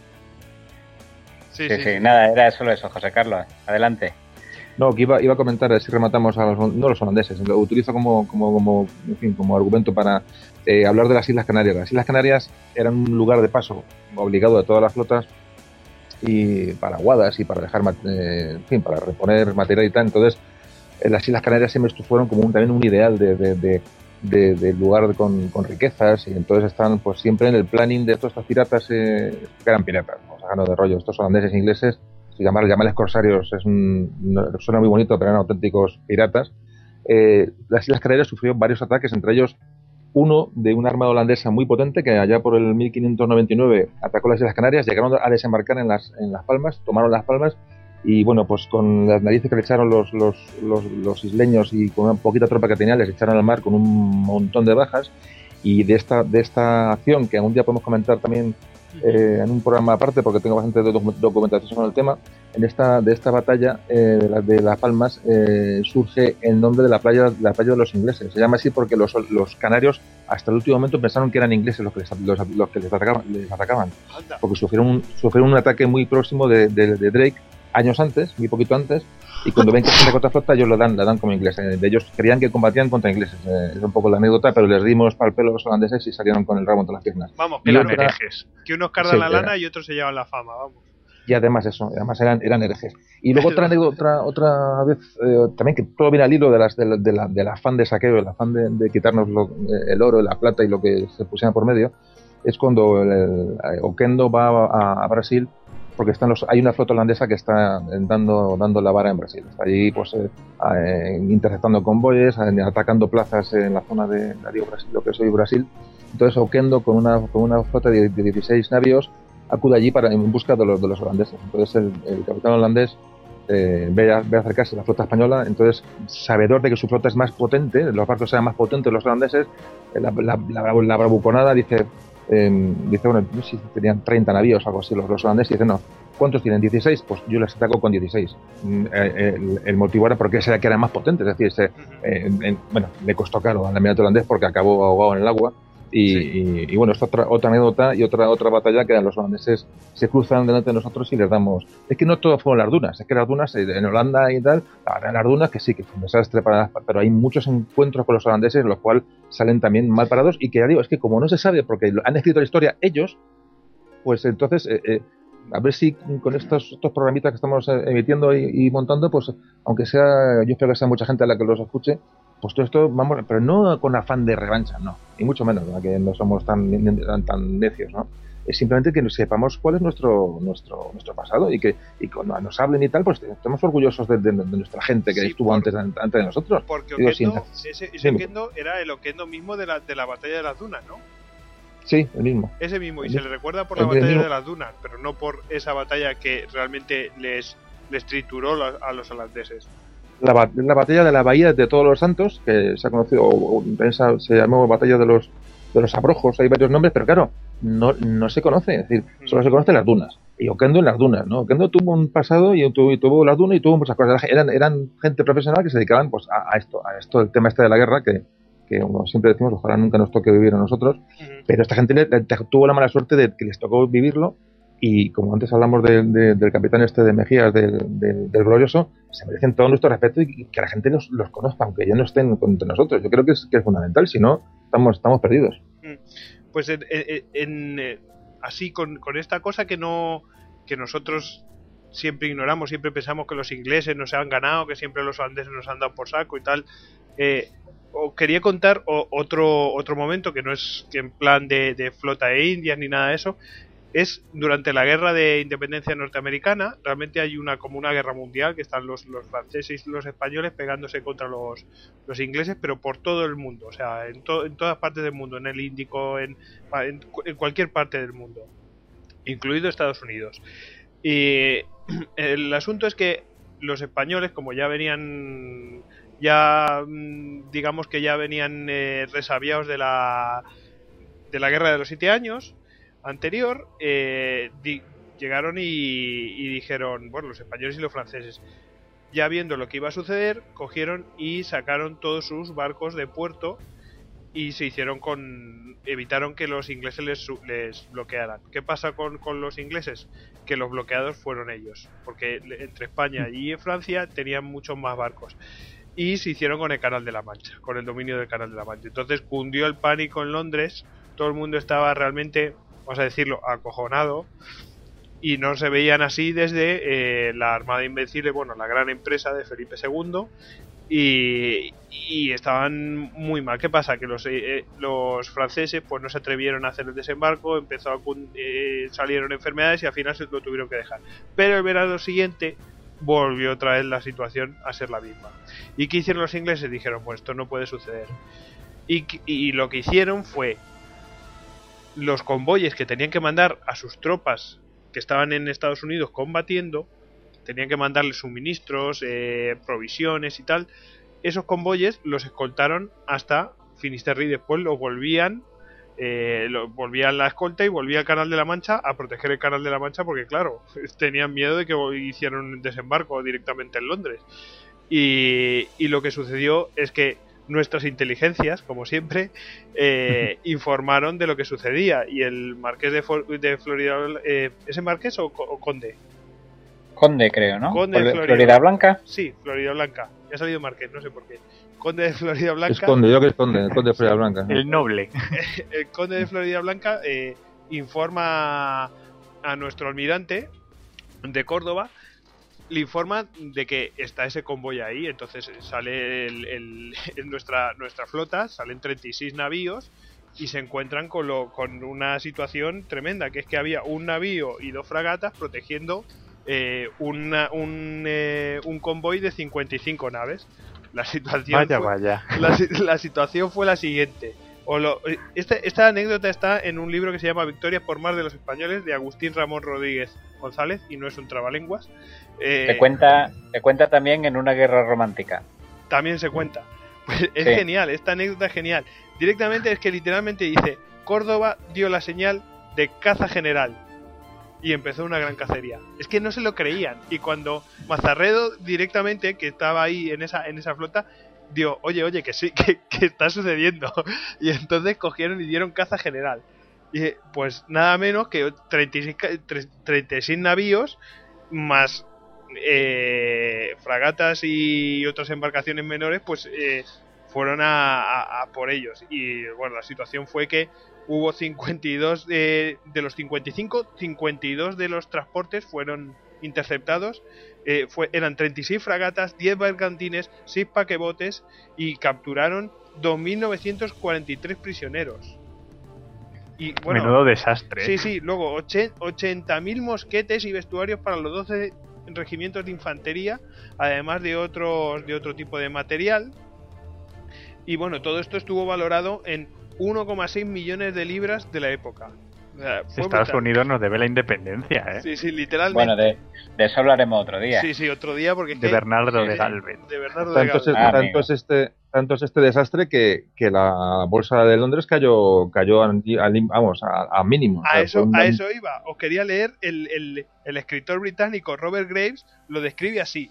Los más viejos no recordaban que la Bolsa Real de Londres hubiera presentado jamás un aspecto tan pesimista y melancólico como la tarde de aquel martes en que el almirantazgo publicó la noticia de esta doble pérdida. Los anales mercantiles de Inglaterra no registraban en ningún caso que se experimentaran pérdidas superiores a la cuarta parte de la suma que esta vez se perdió. Es decir, que nunca jamás se había perdido la, ni siquiera la cuarta parte de lo que se perdió aquí en la bolsa eh, eh, en, en, en, este en esta captura más lo que se perdió en, la bolsa de Londres fue realmente la nunca, total ¿eh? la nunca bien ponderada eh, ayuda española a la, a la independencia americana eh, fuimos decisivos, decisivos absolutamente, y aquí solo saco uno de Lafayette y de cuatro tal. No, no, y, pero bueno, seguimos lo mismo. que, que, como nosotros mismos no, no lo creemos, pues, pues, pues, seguimos en ese mundo, ¿no? Yo, bueno, ahí está Galvez Town. Sí. Sí, sí, sí. Es que es, es brutal. Ya hablaremos un día de, de, Bernardo de Galvez, porque esto es, esto es, un, esto es un, simplemente un episodio. Y, y es importante este episodio, pero es que los episodios de Bernardo de Galvez son o sea, pero mm, eh, yo lo definiría como es que decisivo lo hemos dicho 20 veces, pero no, es que es, es que es es como no sé, como meter un gol por la escuadra en el último minuto. No, no, es que es más decisivo que eso, es, es tener un Cristiano Ronaldo ahí o algo así. Por cierto, malagueño ilustre. Sí, sí, sí, sí. Sí, sí, no, le conozco, no le conozco una placa en Málaga. Seguramente la habrá, pero yo no la conozco. Pues a reclamarla. Calle creo que sí tiene, pero bueno, hay, hay una fundación de Bernardo de Galvez, ¿eh? que es una fundación de amistad entre Estados Unidos y España. No me extraña, por otra parte. Y bueno, fuera ya de, todos estos temas, eh, digamos, del Caribe, del Atlántico, de, del Pacífico, hay un, caso que es el caso el caso ruso-soviético. ¿Qué, ¿Qué, qué, pasó ahí? ¿Qué pasó ahí, David? Bueno, vamos a hablar del tesoro del almirante Kolchak. Este tesoro, al contrario que de todos los que hemos hablado, de todas las naves que hemos hablado, se hundió en un lago, en el lago Baikal. Y dirán, ¿por qué no se rescata un tesoro del lago Baikal? Pues porque es el lago más profundo del mundo. Y es imposible rescatar nada. Lo están intentando sin parar, llevan mucho tiempo intentándolo, pero no ha habido manera. Bueno, voy a contar un poco de dónde sale este tesoro. Este tesoro realmente es el tesoro de, de los zares. Es el tesoro que cuando comienza la revolución rusa, se lleva a Kazán, a Kazán, una ciudad del centro del imperio, y se mantiene allí en, un banco, pues un poco a salvo de todas las agitaciones que había. Entonces vamos a hablar del almirante que Este es una gran figura de, su momento en Rusia. O sea, fue un explorador polar, un héroe de la guerra en Por Arthur, estuvo en la Primera Guerra Mundial muy activo. Esto le valió un rápido ascenso y acabó mandando la flota del, Mar Negro. Allí le pilló la Revolución de Octubre y, fue desarmado. Le quitaron, fueron a desarmar a los oficiales y le dice: Yo no voy a dar el arma a nadie. La tiró por la borda y como era muy respetado, pues le dejaron ahí. Entonces le requirieron los aliados. Bueno, él se, alineó con el gobierno entonces, el gobierno de Kerensky. Y, los aliados le reclamaron para una posible invasión a Constantinopla para que les asesorara. Y allí en, Estados Unidos le, le pilló ya la, la, revolución de los, de los bolcheviques. Entonces, en, Estados Unidos, pues el que hizo, pues se ofreció a los aliados como marino. Estos le aceptaron y en vez de darle un puesto en un barco, pues cogieron y le mandaron de, jefe del ejército blanco a Rusia. Y ahí es cuando se encuentra con, con, este, con el, con el oro de los, de los zares. Entonces, con todo ese oro, él de pronto se endiosa, quita el gobierno provisional, se hace el dictador total con el apoyo de los aliados. Sí. Y bueno, esto, eh, una historia que parece una auténtica novela de espías con la legión checa, los bolcheviques, los mencheviques, eh, comisarios políticos cambiando de bando, el, tesoro, el, oro de los zares se embarca en una serie de trenes que va retrocediendo, pues, pues dependiendo de batallas de la guerra. Este tesoro se iba a destinar para, para la compra de armas para el ejército blanco, por lo que, claro, los, los aliados empezaron a darles grandes créditos a, al ejército de Colcha, que van a darle muchas, muchas armas. Que me lo van a pagar, de, ese oro. Bueno, cuando la guerra iba a mar, pues los, digamos que los trenes se fueron retirando cada vez más hacia, hacia el extremo oriente ruso, diciendo, madre mía, que ya todo el mundo quiere el oro. Bueno, pues con la mala suerte que uno de estos trenes, cuando llegó al lago Baikal, descarriló, concretamente en el hito 21 de la línea férrea del Baikal, y se fue con todo el oro al fondo del lago. ¿Qué es lo que pasa? Que bueno, el general Kolchak, bueno, perdona, el almirante Kolchak fue, fue mm, fusilado en Irkutsk, muy cerca también del lago Baikal, y, este, y cuando llegaron los, los soviets, pues se dieron cuenta que faltaba una gran cantidad de oro. Pues nada, durante todo el tiempo que, la Unión Soviética, bueno, que, gobernaron los comunistas en, la Unión Soviética, estuvieron buscando ese oro. Y concretamente en 2010, una de las expediciones con grandes batiscafos que se hizo, descubrió lo que fueron los restos de, un vagón correspondiente a esa época. Sí. Y llegaron a vislumbrar, según ellos, eh, objetos reflectantes, que podía ser el oro. Sí. Y están esperando a nuevas campañas para recuperarlo. Y es muy curioso porque es el, oro en el fondo de un, de un lago. Pero claro, es el lago más profundo del mundo y a ver cómo acceden para recuperar ese oro. Uy, a mí me da que a mí me da que estos ya se lo han llevado y no han dicho nada, porque eso de ver cosas reflectantes y dejarlas ahí está ahí... auténticas leyendas. O sea, se dice que el, que el comisario ruso que, que guardaba el oro en, en Kazán antes de que llegaran los blancos, el comisario soviético, perdón, eh, era el mejor amigo de Stalin y que en ese momento pudo haberle desviado fondos para que Stalin progresara en el partido. O sea, hay mucha leyenda a base de, ese oro, pero realmente la certeza es que 60.000 rublos oro desaparecieron. Y hay un, un tren en el fondo del lago Baikal. Pues nada, ahí, ahí está, en medio de... Podría cualquiera pensar que, está, que estaría en un océano, pero no, no, no, está ahí en un lago en medio de, de, Rusia. Oye, estamos, estamos, poniendo, estamos poniendo eso tan, tan, tan calentito de este tema que veo, veo mañana alguno que escuche el programa eh, en el lago de la Casa Campo buscando alguna historia. ¿eh? y se encontrará algo encima. O en el del retiro, no, oro, no precisamente, pero algo, encontrará, seguro. Oye, pues, pues no encontraron en el estanque de retiro ahí un, un coche y una... bueno, lavadoras un montón, pero... una caja fuerte. una caja fuerte, exactamente. Y algún, y algún esqueleto. Sí.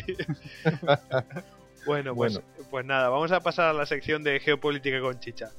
Tenemos pues eh, unos cuantos minutos para hablar del, caso Odyssey, que el caso Odyssey, eh, vamos a ver, mm, creo que todo el mundo lo conoce. Básicamente esto viene de una batalla que hubo eh, ahí en, en el Algarve, eh, en las costas del Algarve portugués.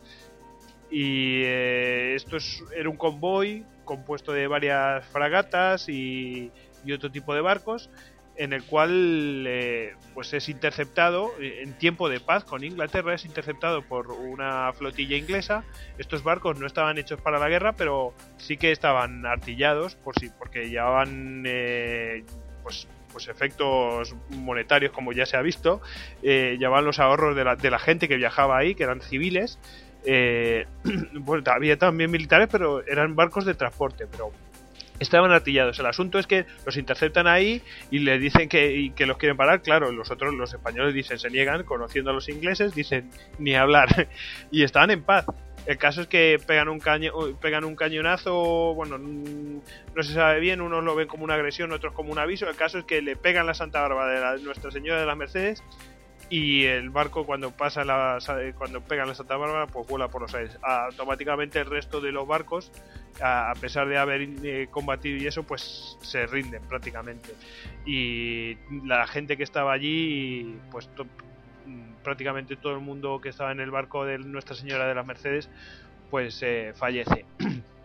Hay un caso muy muy sangrante que es el de un capitán, eh, no sé, bueno, no eh, bueno, es un oficial del ejército español que llevaba ahí, tenía a sus ocho hijos en, el, en Nuestra Señora de las Mercedes. Él estaba en otro, en otro barco con su primogénito y ve cómo muere su mujer y, el resto de sus hijos en, el, en Nuestra Señora de las Mercedes. Es un caso terrible. Los ingleses se quedaron con, el botín que pudieron recuperar de los, de, los otros barcos y indemnizaron a los supervivientes, pero a los que murieron pues no, no indemnizaron a sus familias. Eh, bueno, eh, tal fue la situación que España les declaró la guerra y después pues vino Trafalgar y todo eso. Yo creo que Inglaterra estaba buscando la guerra. Eh, el asunto es que llegaron los del Odyssey y estuvieron mucho tiempo ahí con ayuda de los ingleses de, en Gibraltar, porque era su base de operaciones. estuvieron ahí en el estrecho de Gibraltar son, buscando cosas, sacaron cañones. Eh, llega en un momento que sacan ahí, pues no sé cuántas toneladas de, monedas y eh, llama la atención y ven que es el tema de que han descubierto la, la Mercedes y en un mes mm, la reventaron y le sacaron todo lo que tenían. Eh, España le pone, pone los denuncia en Estados Unidos, hay un litigio y nos han dado la razón. ¿Qué, tenéis que, decir de, todo ello? Ya es, firme y vamos, en, la próxima semana vendrá o esta misma. Bueno, yo decir que, gracias al Archivo General de la Marina, que tenía toda la, documentación necesaria para probar eso en un juicio. O sea, que se ha registrado todo y lo ha tenido que demostrar. Sí, yo creo que ha sido uno de los, de los de las principales bazas que ha tenido España en este juicio. Sí, porque ahí estaba toda la documentación. O sea, eh, ahí estaba mm, la documentación del, eh, del juicio. Claro, es que si, si tú puedes, tú no puedes, cuando vas a un juicio tienes que probar todo lo que estás diciendo, porque la historia realmente, ¿cómo te pruebas tú que ese es un, es un buque militar que lleva esa carga, que es de ahí? Entonces, pues gracias a, ese papeleo, a esa, a esa documentación, pues se pudo en, en ese modo pues, pues probarlo todo en, en, los tribunales. Yo creo que eso fue el factor clave.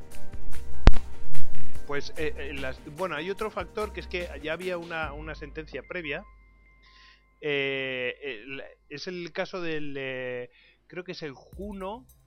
Sí, es el caso del Galga y el Juno, en el cual eh, otra, otro de tesoros en los años 90 cogen e intentan pues hacer lo mismo, ¿no? Ahí intentan llevarse el, tesoro y tal, y España los, los, denuncia, porque es que la legislación de Virginia, que era donde estaba esto, y la española también dice que mm, tú te puedes llevar el tesoro, por abandono. Es decir, la propiedad sigue persistiendo, la propiedad además es de, de donde esté la. De, quien sean las aguas en ese momento. Eh, y dentro del barco, la propiedad, si tú no te interesas por ese, por ese, por ese pecio, tú pierdes la propiedad de ello. ¿Qué pasa? Que es que el tribunal de que juzgó ello eh, reconoció que hay ciertos bienes que son inalienables y que la propiedad no prescribe. Por ejemplo, los buques de guerra, que realmente son tumbas de los que han combatido ahí. Y en este caso las Mercedes, o sea, este caso es, eh, este sector jurisprudencia y lo han utilizado para, estoy convencido que lo han utilizado para el caso de las, de, las Mercedes, porque realmente combatieron. De hecho, de hecho, Goyo, el, lo que hemos estado hablando antes de la documentación de la, de la Armada, que ha servido para probar ha servido como elemento probatorio precisamente porque hay una legislación que en este caso son principios de derecho internacional y que eh, están reconocidos por todos los países independientemente de cuál sea su legislación interna. y, eh, hay, y hay dos principios concretos de derecho internacional, uno de los cuales dice que todos los buques de guerra son propiedad de los estados, los buques de guerra y su contenido, con lo cual si tú pruebas que es un buque de guerra, eh, tú un buque de guerra no lo puedes tocar porque es propiedad del Estado y siempre lo será. Pero es que además, si, eh, si ese buque se fue al fondo en un combate, entonces también es cementerio de guerra. Y al ser cementerio de guerra, ni siquiera se puede, hay, hay eh, sin el permiso del Estado, es que ni siquiera pueden nadar en los alrededores. Porque es un delito. Ya no te cuento si lo revienta y le saca el contenido. Y teníamos, es un delito flagrante. Teníamos directamente también una, una pregunta que es que, porque los, del Odyssey llegaron a reclamar el dinero de la, de, la, de mantener la seguridad del botín, ¿no? Porque esto hay que decirlo ya, es un botín de Odyssey, una piratería más. Eh, los americanos, he dicho los ingleses, no sé, bueno, los americanos estos del Odyssey intentaron eh, cobrar el mantenimiento, la manutención de tener a salvo ese tesoro allí en Florida. Y se, y se lo han negado también. Eh, había una pregunta de García Garrido, arroba García Garrido en Twitter. Decía, ¿es legítimo que la empresa reclame el pago de la operación de rescate? O que si dice, o que se hubieran estado quietos y no. Pues bueno, pues eh, en el caso también del, del Galga y el Juno, el juez también desestimó la petición de la empresa eh, de rescate de ser resarcida por los gastos por considerar que es un riesgo que asumían los buscadores de tesoro, obviamente. O sea, si tú coges y te intentas enriquecer y te sale mal, pues oye, pues tú sabrás. Es como darle a cantarle a Gardel, ¿no? ¿Qué opináis de ello? Yo creo que, yo creo que, que bueno, que, los jueces han dictado sentencia y además en el propio, la propia América y Estados Unidos y es, un flagrante delito de, de, indebida de, de vamos, es que no tiene discusión. Y afortunadamente, y afortunadamente a lo mejor el Odyssey nos ha hecho el favor de tomar conciencia de lo que tenemos en, lo que tenemos en nuestras costas, porque, porque hasta que aquí nos han metido multas fuertes, hablamos ya del año noventa y tantos, un caso de que se, multó a un buceador de, de, de Cádiz, un gaditano, San Fernando, eh, se le puso una multa de 105.000 euros por eh, porque estaba buscando piezas en la, pues, en, la zona de Cádiz, en la vía de Cádiz, y, rescatando pues, todo tipo de monedas y materiales debajo del agua. Entonces, claro, cuando se llegó a su casa y vio lo, lo que tenía, la colección tenía más de mil piezas. Esto es una persona que se, que se le ha encontrado, pero ¿cuánta gente no se ha encontrado? ¿Y cuánta gente ha estado eh, buceando? ¿Y cuántas eh, simulando pescado, simulando estar de turismo y se han llevado tal? Entonces, eh, creo que estamos a tiempo, a tiempo de parar esta, esta barbaridad. Y Juan Manuel Gracia, que es esta, esta persona que es el, el presidente de esta asociación, que, realmente ha sido de una, una, acusación particular la que ha movido todo el tema del Odisei. Realmente ha sido esta persona la que, la que ha metido caña en asuntos y el, gobierno, español está bastante de espaldas a, este problema. Hay que agradecerle, como siempre, a, gente privada y gente sin ningún tipo de, interés eh, económico en mover todos estos, todos estos asuntos. El otro día eh, leía un artículo, y acabo, eh, que hablaban de que hay unas estimaciones hechas de manera seria que hablan de que de las costas españolas, sobre todo las costas andaluzas, hay cerca de 100.000 millones de euros, 100.000 millones de euros, que acabaría con, nuestra, nuestro déficit eh, ahora mismo actual en, oro y plata en barcos hundidos en, las costas del sur de España. Sí, yo creo que, además, estamos hablando. ¿eh? Además, David, que, eh, una vez me contó una cosa, que es que si se saca todo eso de ahí, ¿qué podía pasar, David? Pues que caería la economía mundial. O sea, sería otra revolución como la del siglo XVI cuando entró tanto oro en Europa. Sí. Caerían los precios otra vez. una situación dantesca, apocalíptica. Hay que decir también que España es, eh, eh, es el número uno de patrimonio submarino. O sea, número uno mundial. Es que habría, habría que, analizar lo que hay en nuestras costas, o sea, porque no es solo los, los tesoros de, que venían de América, incluso las costas mediterráneas tesoros griegos, romanos y uno muy curioso, así que, que, se me ocurre uno que hubo en Cartagena de una de un tesoro eh, egipcio entero que traía una fragata inglesa que se hundió allí en un, en un temporal y está todo el tesoro en las costas de Cartagena.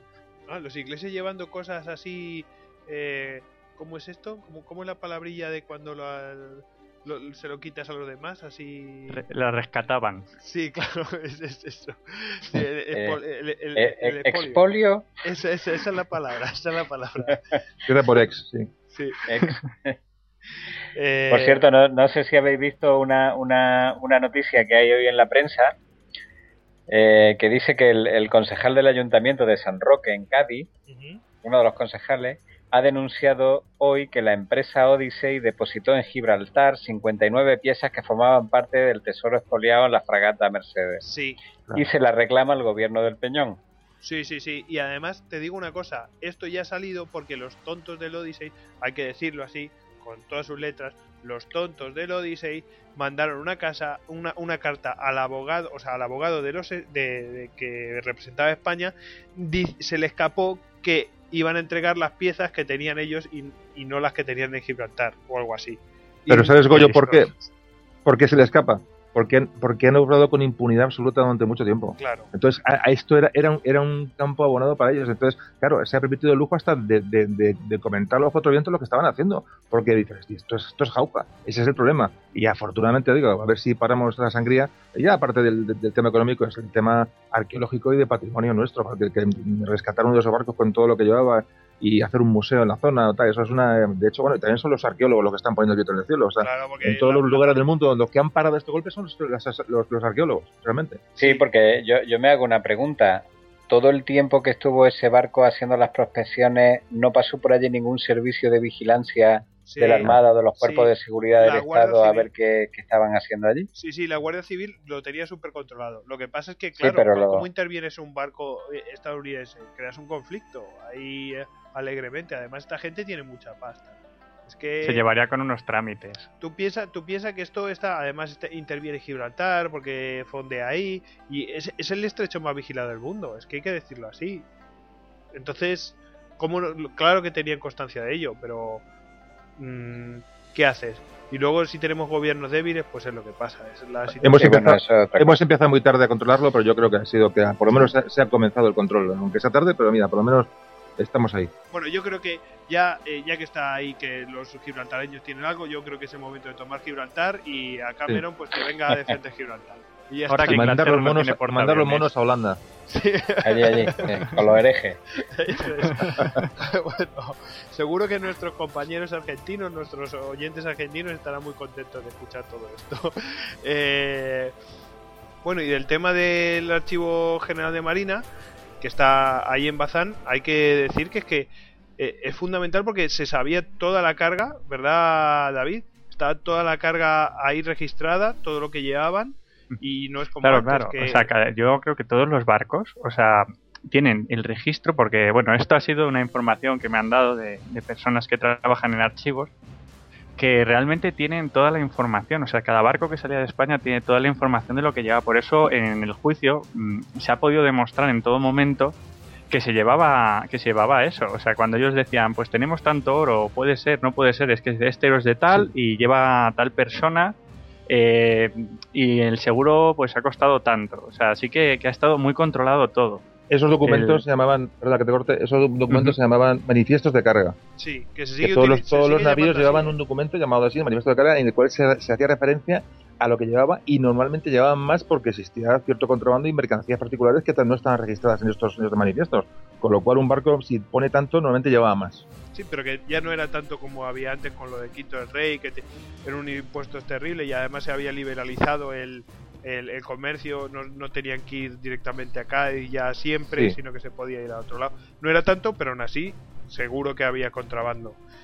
Em, el asunto es que, además de saber toda la carga que llevaban y los del Odyssey no podían escaparse porque está registrado cuánto le tienen que dar, porque es lo que hay, pero además es que mm, lo que es también hay documentos que es que seguramente relataban perfectamente lo que sucedió en aquel combate, con lo cual mm, era una acción de guerra directamente, prácticamente como Pearl Harbor, ¿no? Es una declaración de guerra y una acción de guerra, eh, con lo cual lo que hacía era fundamentar los argumentos de, la acusación española.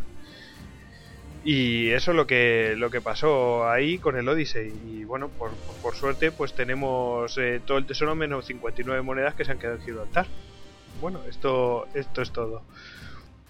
Una cosa antes de terminar el asunto, me gustaría comentar que hay un, no sé si lo, si lo conocéis, hay una página web que se llama Proyecto Posidón, que es un, un proyecto de, de, particulares, creo que hay detrás una parte de una, universidad, un profesor universitario, no, no lo sé exactamente, pero que recomiendo a la gente que entre a la página, sea proyectoposidón.com, creo que es, y que habla de todo la, eh, de todo este patrimonio, cómo rescatarlo. Es muy interesante esa página, vale la pena, vale la pena porque además incluso apoyarles y, difundir su, su, labor, que me parece súper interesante.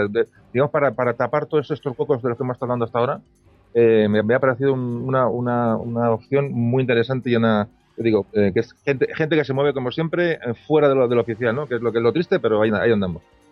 Muy interesante. Pues sí. Sí, sí. Bueno, y antes de hacer la despedida, tenemos que dar los premios. Los, premios, nuestros premios favoritos, ya sabéis, el crack, el dandy, el duro o premio Kim y el vaya día, premio Roth. Yo aquí tengo varias dudas. El, el premio crack, no sé si dárselo a DSK. ¿Qué pensáis?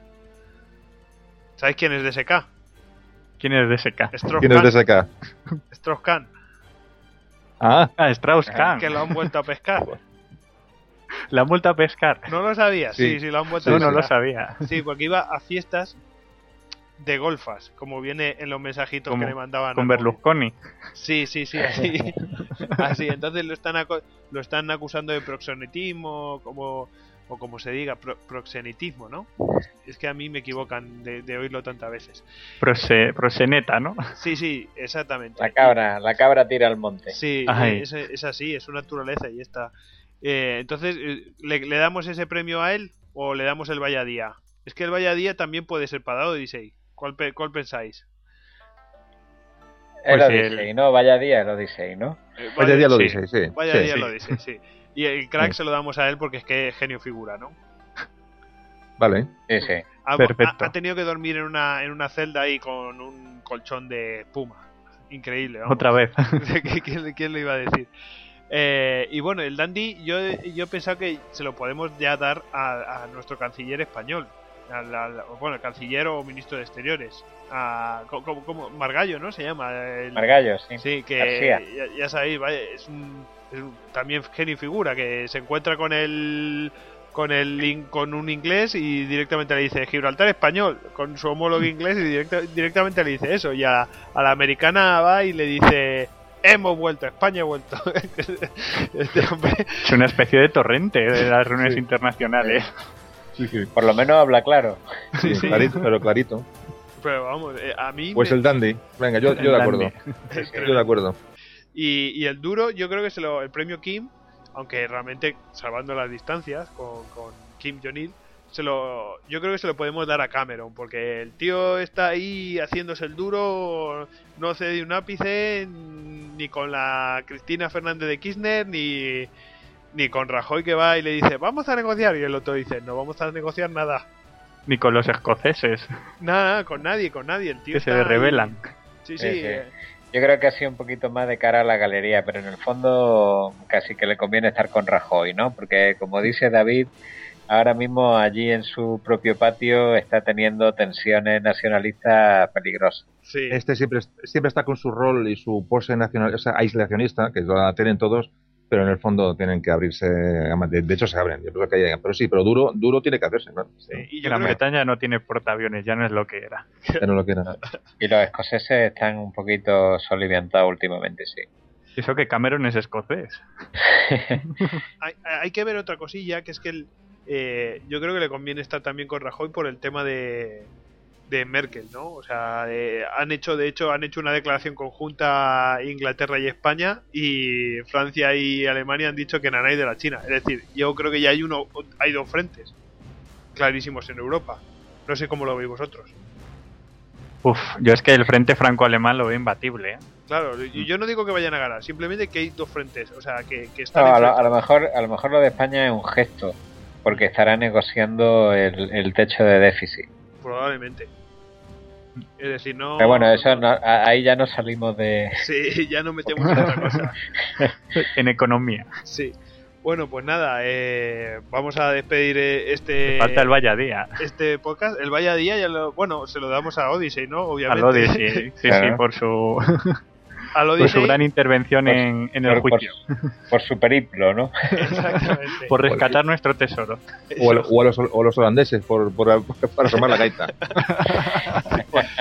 bueno, pues en este, en este podría ser Francis Drake directamente. Porque vaya Carlos, tú tenemos que hacer el próximo programa Los holandeses, del Duque de Alba a Iniesta. Un periplo. Sí, sí, oh, ese sería bueno. Me parece muy bien, me parece muy bien.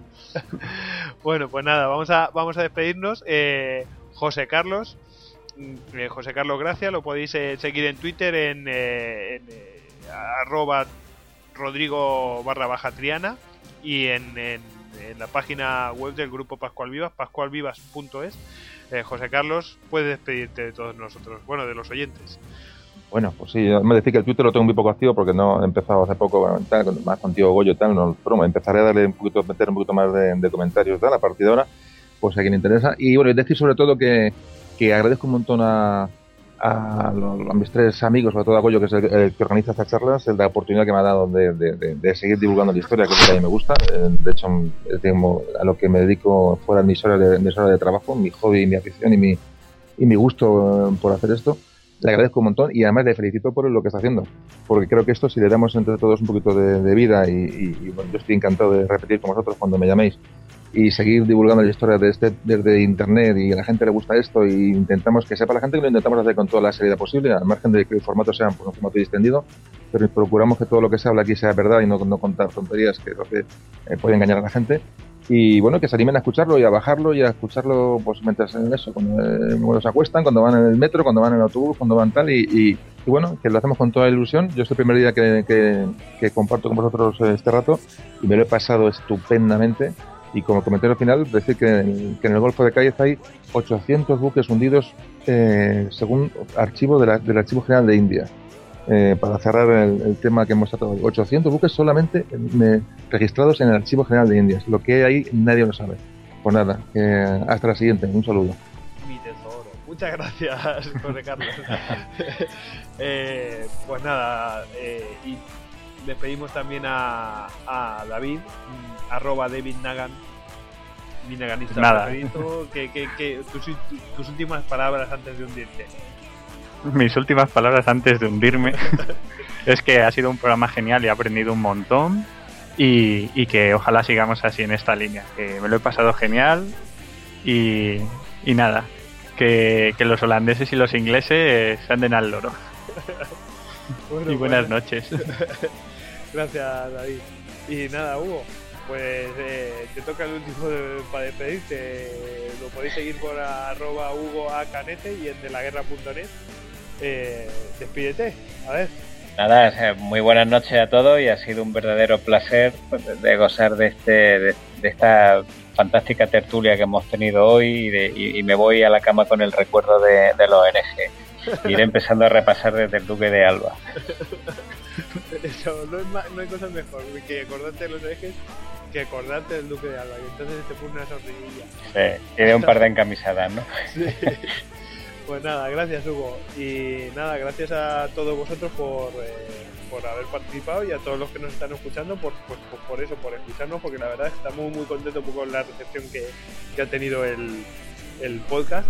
Y recordar que, bueno, pues a mí me podéis seguir en arroba goyic barra bajas al duero o el guarida de goyic.com y, y, para cualquier pregunta o si queréis seguirnos, cualquier novedad, lo que, lo que queráis, podéis seguirnos en Twitter, eh, en la cuenta de Twitter, arroba Istocast, o en la página de Istocast eh, en Facebook. Y, nada, venga, chavales, venga, todos a, a despedirse. Venga. Adiós. Adiós. Semper Fidelis.